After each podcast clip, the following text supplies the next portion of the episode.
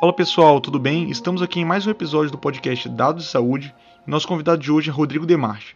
Ele que é médico geriatra pelo HCFM USP, tem MBA em Gestão de Saúde pela FGV, Biodesign Fellowship na Stanford University, é gerente de tecnologia da Albert Einstein, Healthcare Startup Advisor e CEO da Zeta Health Tech Analytics.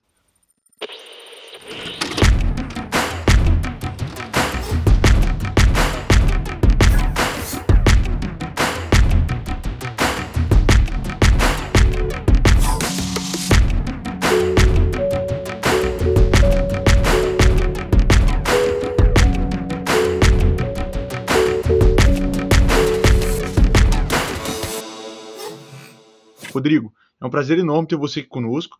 E eu queria saber como que foi essa mudança da carreira de médico geriatra para um gerente médico de tecnologia no Einstein e advisor de startup, CEO e, co e cofundador de diversas startups na área da saúde, agora principalmente da, da Zeta, né?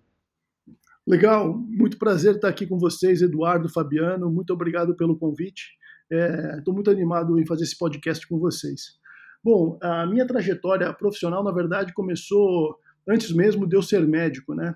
É, eu costumo é, brincar que a minha primeira iniciativa empreendedora foi na minha adolescência ainda, quando eu tinha meus 13, 14 anos, é, em que quando eu comecei a a internet estava começando naquela época, início dos anos 90, né? É, e eu gostava sempre muito de rock, de é, Metallica, Iron Maiden, Ramones, etc. E eu comecei a comprar discos raros de vinil uh, na Inglaterra por meio de catálogos e vendia esses discos na, na, nas, nas revistas de, de rock aqui do Brasil. Eu lembro da Rock Brigade, por exemplo. Eles tinham uma, uma sessão de compras e vendas.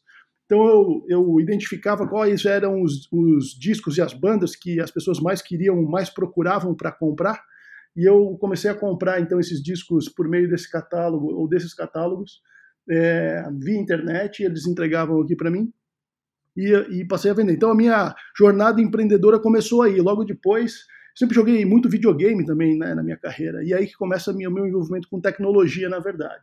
Então, ainda na adolescência, com 15, 16 anos, eu é, comprava uma série de fitas, né, de cartuchos de videogame.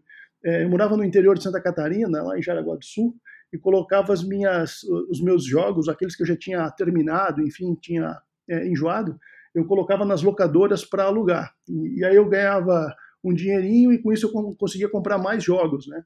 Então foi a, a, o DNA empreendedor de certa maneira sempre sempre esteve comigo, né? É, logo na sequência eu fundei um, um, clã de internet chamado Fox é, Fox Clan. É, e a Fox começou, a gente começou jogando é, uh, Age of Empires, né, da Microsoft, é, e, e, e essa, a gente conseguiu construir uma comunidade ao redor desse time, né, é, que se destacou mundialmente. No Fox a gente tinha jogadores que disputavam campeonatos no mundo inteiro, é, na Europa, na Ásia, enfim.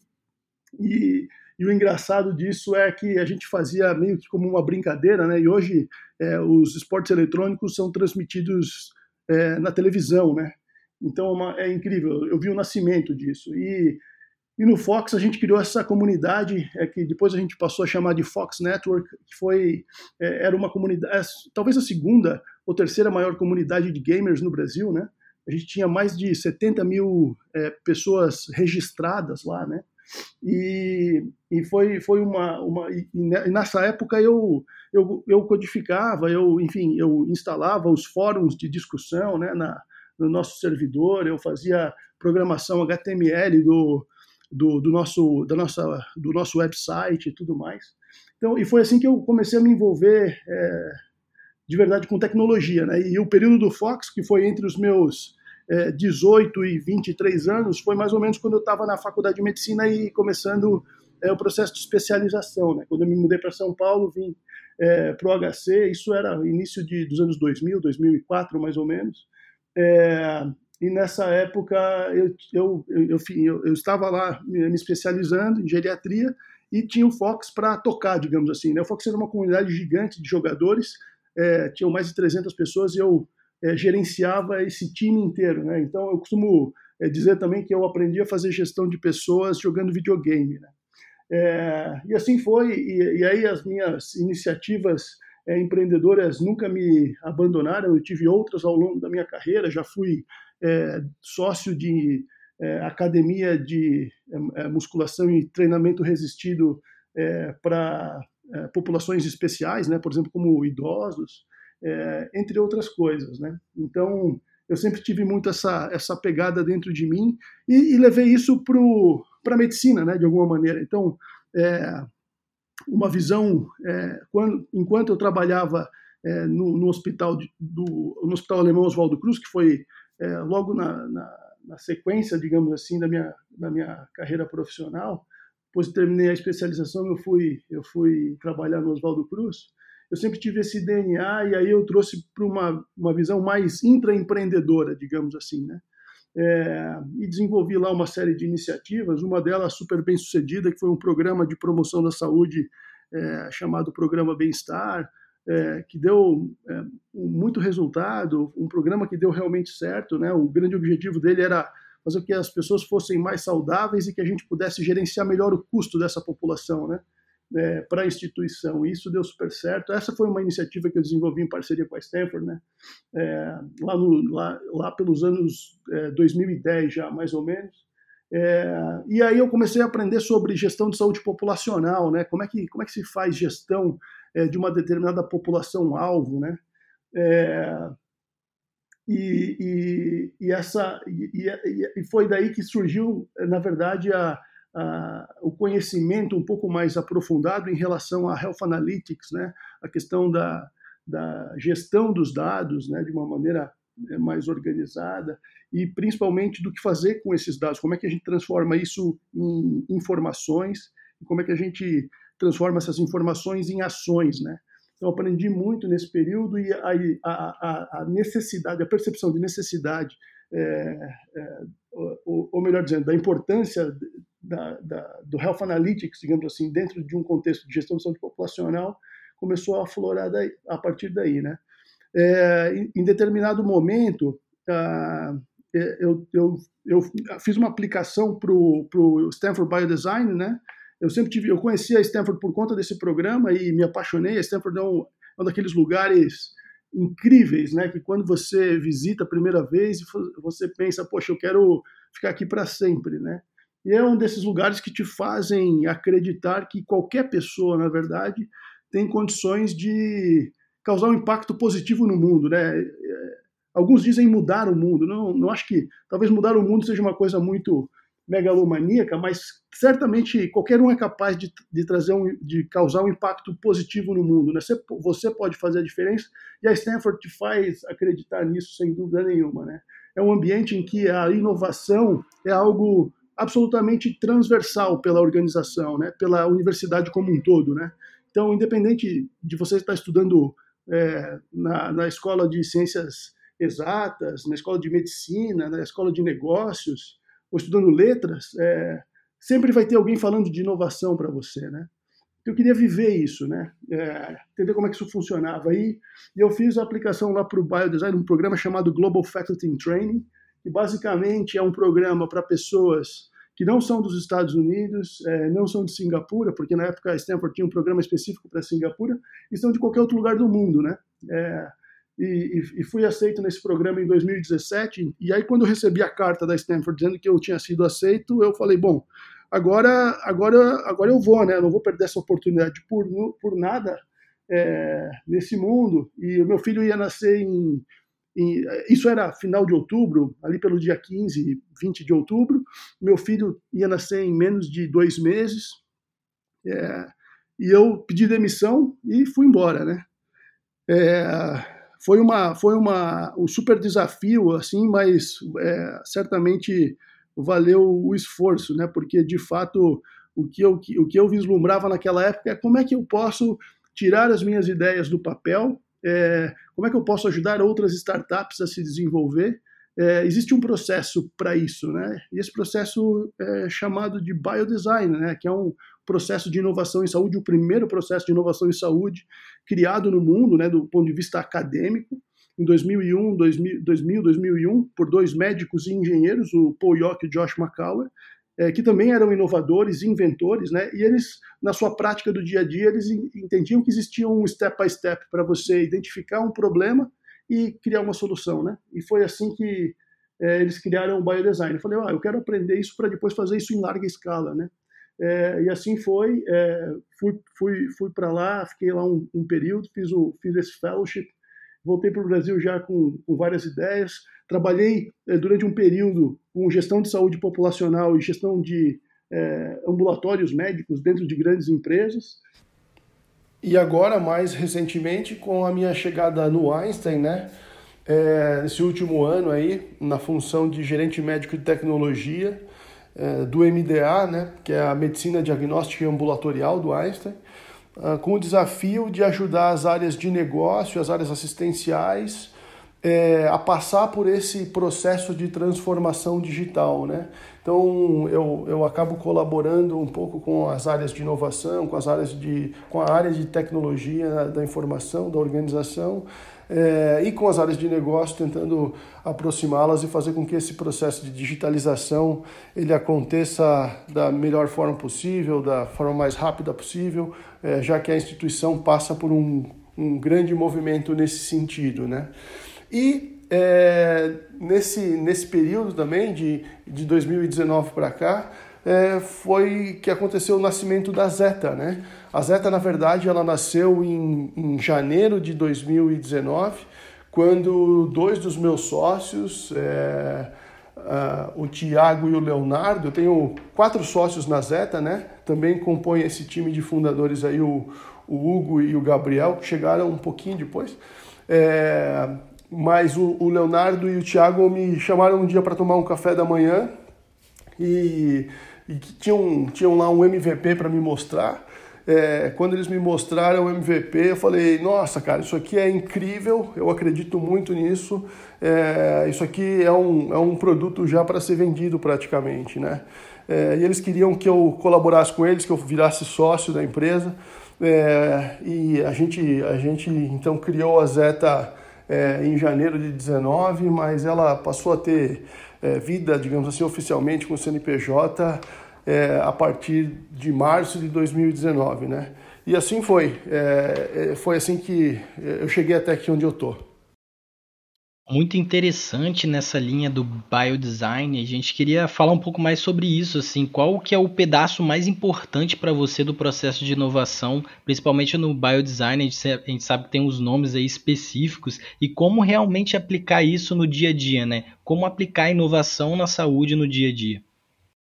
Bem, a parte dentro de um processo de inovação, né, a parte mais importante, sem sombra de dúvida, é a primeira parte. No biodesign a gente chama isso de uh, finding the unmet need, né?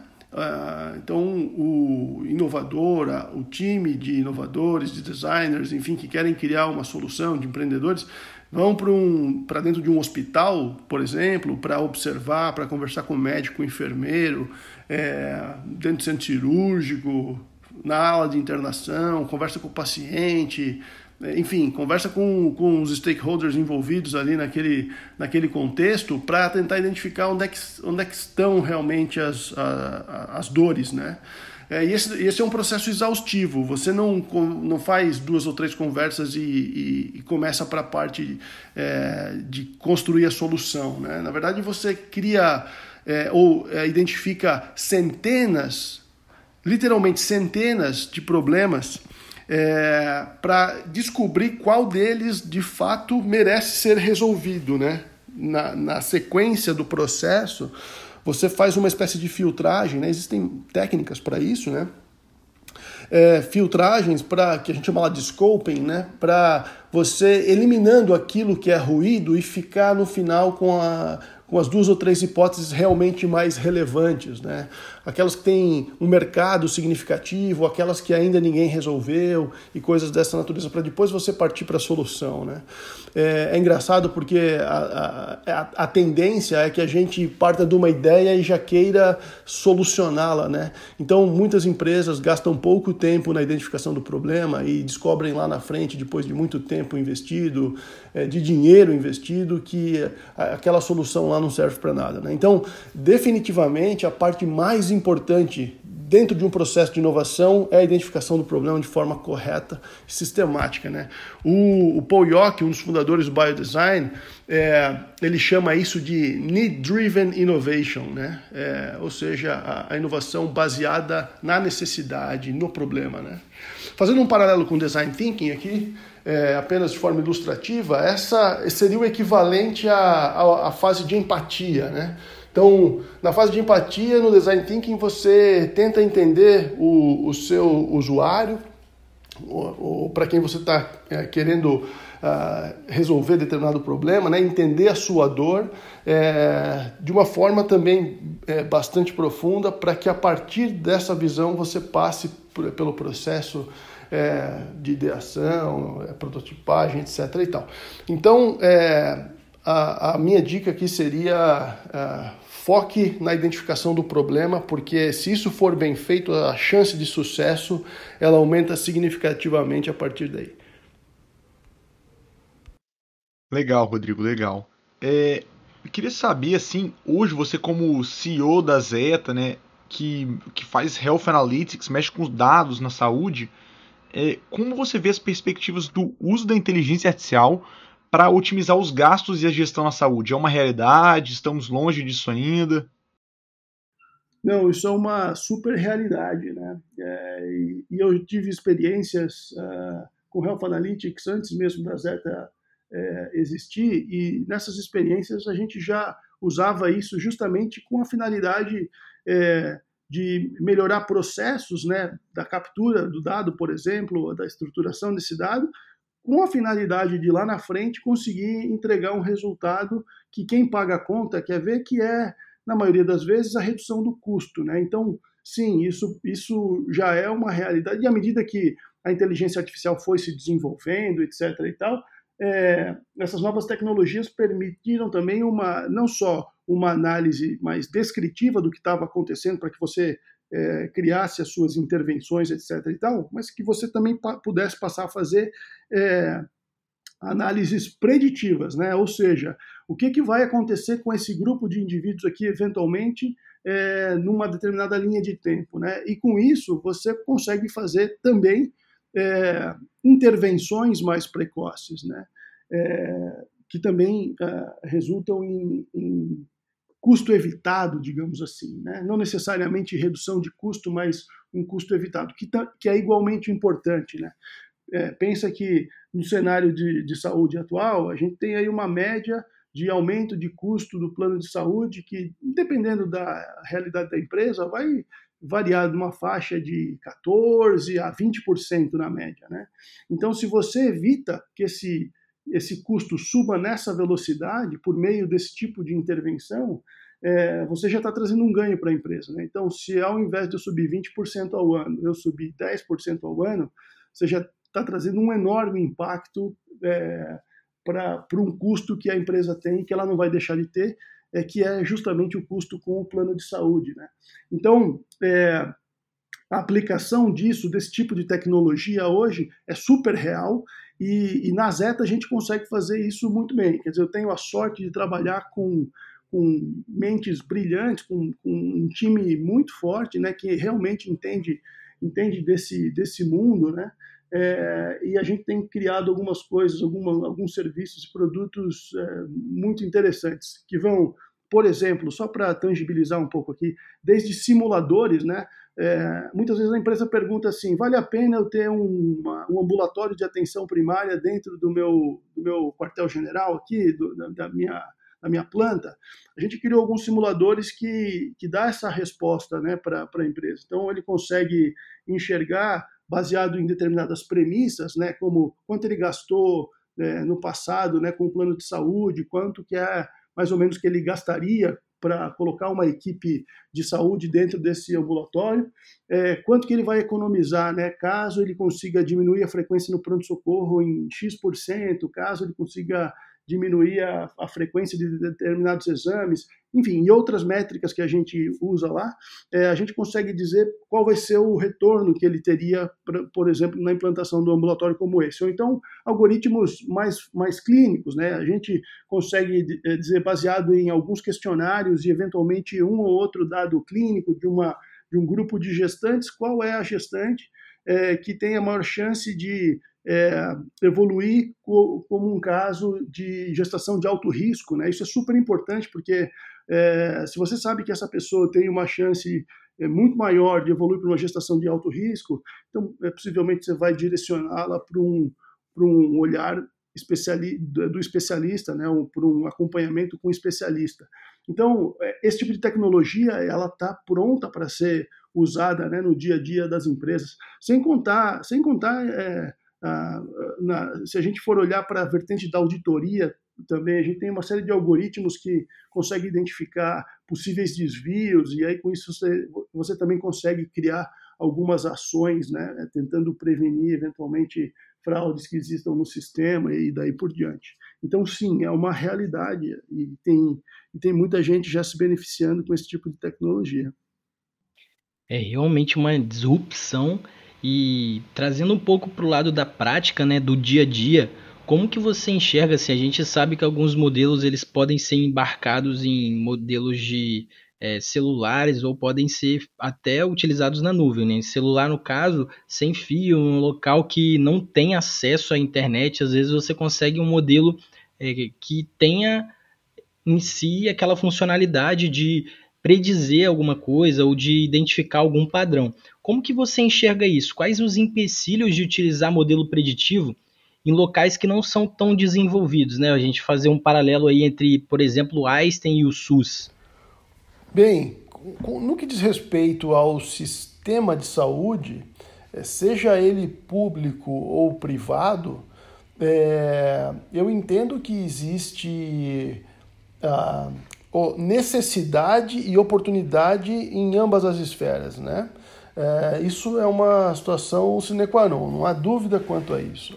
É lógico que a, o, o, sistema privado, talvez, ele é, consiga ser um pouco mais rápido, digamos assim, em alguns aspectos, é, não só pela questão financeira, mas pela dinâmica né, de como o sistema privado funciona. Né? Então, quer dizer, a empresa privada, ela, ela em geral, ou em muitas vezes pelo menos, ela consegue ser é, mais ágil no processo de tomada de decisão, enfim, de compra, é, etc. e tal. Então, nesse aspecto, sim. Agora, é, existem casos muito bem sucedidos de aplicação desse tipo de tecnologia no SUS também, né? É, desde chatbots com árvores de decisão um pouco mais simples, até mesmo utilização de inteligência artificial é, mais sofisticada é, para melhoria do sistema de saúde público. Tem alguns casos no Brasil aí bem interessantes nesse sentido, né? Inclusive com grandes hospitais que são públicos, tendo já centros de inovação, de excelência dedicados a esse tema, né? Então, é, não tenho dúvida que é, é, é necessária uma realidade e, e, já existe oportunidades e casos de sucesso é, em ambos, em ambos os, os sistemas, né? o, o público e o privado. Legal, é, Rodrigo. A gente também acredita bastante nisso. E agora que você fez esse paralelo entre SUS e rede privada, né? É, trazendo uma outra perspectiva, você que tem essa formação em Stanford, é, como que foi essa. A, como você vê a grande diferença entre o empreendedorismo na saúde nos Estados Unidos para o Brasil?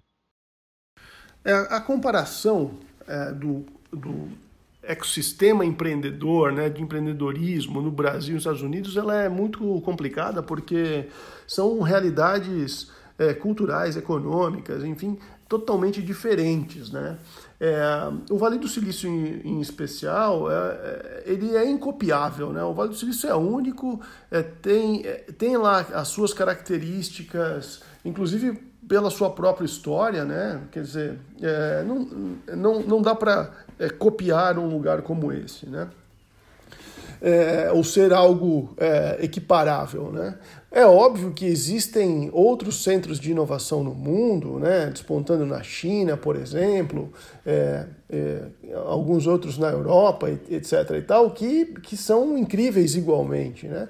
Mas o Vale do Silício é, é, é, é, é uma bolha, inclusive quando você olha para os Estados Unidos, né? Quer dizer, aquilo ali é, nem nos, no, no próprio Estados Unidos se, se replica, né? Então isso é, é, um, é uma constatação, né?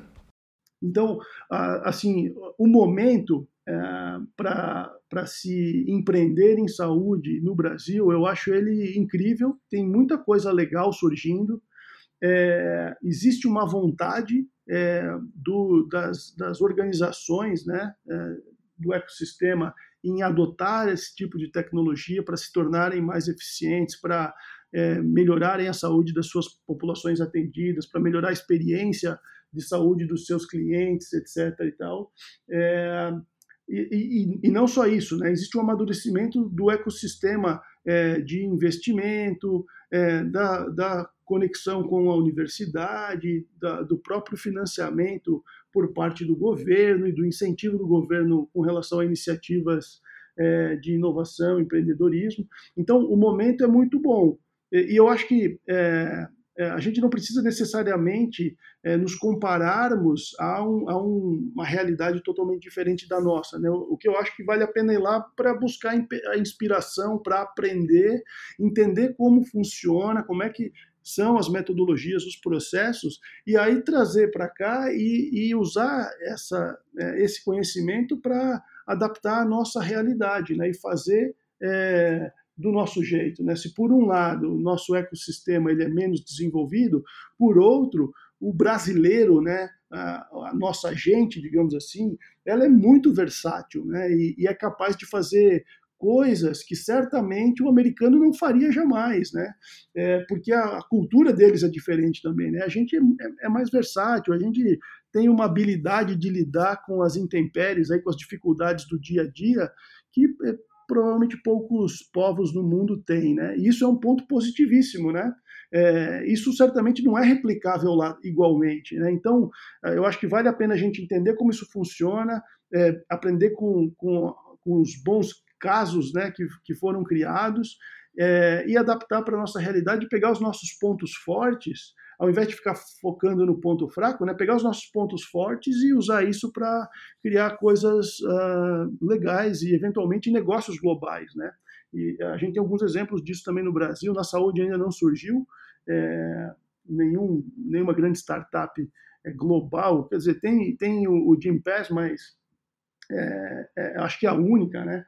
Então, tem, tem uma, uma série de oportunidades aí para a gente pegar o que tem de melhor aqui no Brasil e criar é, negócios globais, de impacto global também, igualmente, por que não? Eu acho que a gente tem tudo para fazer. Muito importante, e agora fazendo o apanhado de tudo que você trouxe, assim, principalmente do pensamento analítico, do pensamento do design, o que, que você acha que o profissional que está ouvindo, que ele pode ser da tecnologia ou da saúde, quer impactar a saúde, o que, que você acha que não pode faltar em, nessa caixa de ferramentas para realmente impactar o que a gente vive hoje em dia na saúde? Eu acho que não pode faltar algumas coisas. A primeira delas, perseverança, talvez, porque empreender em saúde ou é, transformar uma organização, é, né, é, é, tentar mudar um sistema, enfim, essas coisas elas requerem é, muita perseverança e resiliência, porque não é fácil, né? Quando a gente vê os cases de sucesso né, do cara que foi lá e fez, é, ninguém tem a menor ideia do quanto o cara sofreu para chegar lá, digamos assim, né? Então, é, a jornada do empreendedorismo ela é uma jornada dura, né? Eu costumo brincar que falar com, com alguns dos colegas médicos aí que eu converso e tal, que é que o gestor é, e o empreendedor ele não é formado, né? Ele é forjado, né? É, porque, porque de fato é. É, é, muito, é muito difícil você conseguir é, executar ideias, é, tirá-las do papel com consistência, né?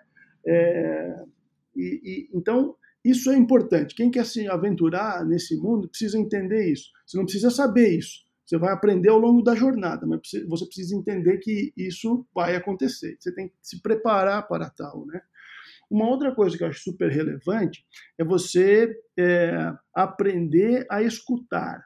Por que, que eu digo isso? Porque o design, que é o processo é, central, nuclear da inovação, é, ele, ele requer muito a habilidade de escutar. Você tem que saber ouvir as pessoas para identificar o problema e a partir desse problema você vai criar a solução que você quiser. Mas se você não, não é, souber escutar, você não vai conseguir chegar lá.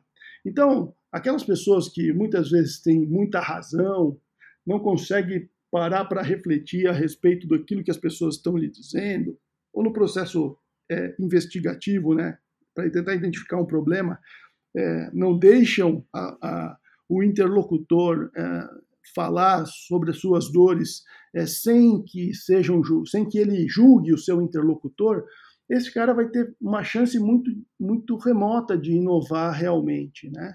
É, porque esses elementos e principalmente a habilidade de escutar, ela é fundamental para você entender qual é o problema realmente que você está querendo resolver, entendeu? E para que você tenha os insights necessários também para logo ali na frente é, construir a, a, as soluções ou a solução né, que, que você vai criar, que vai mudar o mundo. Né? É, e além disso, é, uma outra habilidade que eu acho extremamente importante é a habilidade de trabalhar em equipe. Porque na inovação não existe, cara, não existe é, é, time de um cara só. O processo de inovação é um processo colaborativo coletivo e colaborativo. Então, é, você precisa saber jogar em time. A multidisciplinariedade dentro de um time de inovação ela é fundamental. No biodesign, por exemplo, a gente costumava trabalhar em equipes de quatro, cinco pessoas, eventualmente três, mas de formação complementar. Então tinha o um engenheiro, tinha o um médico, tinha o cara de negócios, entende? Essa complementariedade ela é fundamental porque dependendo do estágio que você tiver do processo, o conhecimento de um vai ser mais relevante que o conhecimento do outro. Por exemplo, no biodesign, a primeira a primeira etapa do processo que a gente chama lá de needs finding, que tem muito a ver com o problema é, relacionado à saúde, né, a doença que você está explorando, que você precisa entender melhor, como é que funciona isso dentro de um hospital, por exemplo, etc. E tal, é a hora do médico é, brilhar, digamos assim. Né? Ele, ele precisa ajudar a, a, a transmitir esse, essa, esse problema, o, o o, o, entendimento desse problema para os outros colegas, o, camarada da escola de negócios lá, o administrador, e o outro que é um engenheiro, por exemplo. É, já na segunda etapa, quando você está falando lá da, de, da criação da solução, do seu MVP, muitas vezes a habilidade do camarada de ciências da computação, se você estiver falando em digital health, né, ou do engenheiro, se você estiver falando de criar um medical device, esse cara é hora dele brilhar porque é o conhecimento dele que vai botar, na verdade, essa ideia é, de uma forma tangível, né? vai construir isso de uma forma tangível. E, por fim, é, é, na hora de montar o plano de negócio, de montar uma estratégia de marketing, de, de enfim, de cuidar de toda a parte de construção do business plan, é o, é o camarada da administração que vai, que vai fazer. Então, é, saber trabalhar em equipe dentro de um. Para quem quer trabalhar com empreendedorismo, inovação, é um outro, um outro elemento, um outro tipo de conhecimento fundamental. É, eu acho que seriam essas as coisas. Não, eu não conseguiria dizer uma única apenas, mas essas eu acho que são é um bom conjunto de coisas fundamentais. Aí. Rodrigo, foi um, uma aula mesmo de inovação em saúde aqui o, episódio e foi um prazer enorme para a gente ter você aqui conosco né, nessa oportunidade. Para os nossos ouvintes que, que querem te encontrar, qual rede social é melhor de achar? Twitter, Instagram, LinkedIn? Bom, eu tô, eu tô mais ativo geralmente no LinkedIn e no Twitter, uh, um pouco menos no Twitter, então as pessoas que quiserem entrar em contato para a gente bater um papo será um prazer. Estão ah, super convidadas a, a se conectar comigo por essas duas plataformas aí. Obrigado. Valeu, doutor Rodrigo. Muito obrigado pela oportunidade de ter vindo aqui hoje.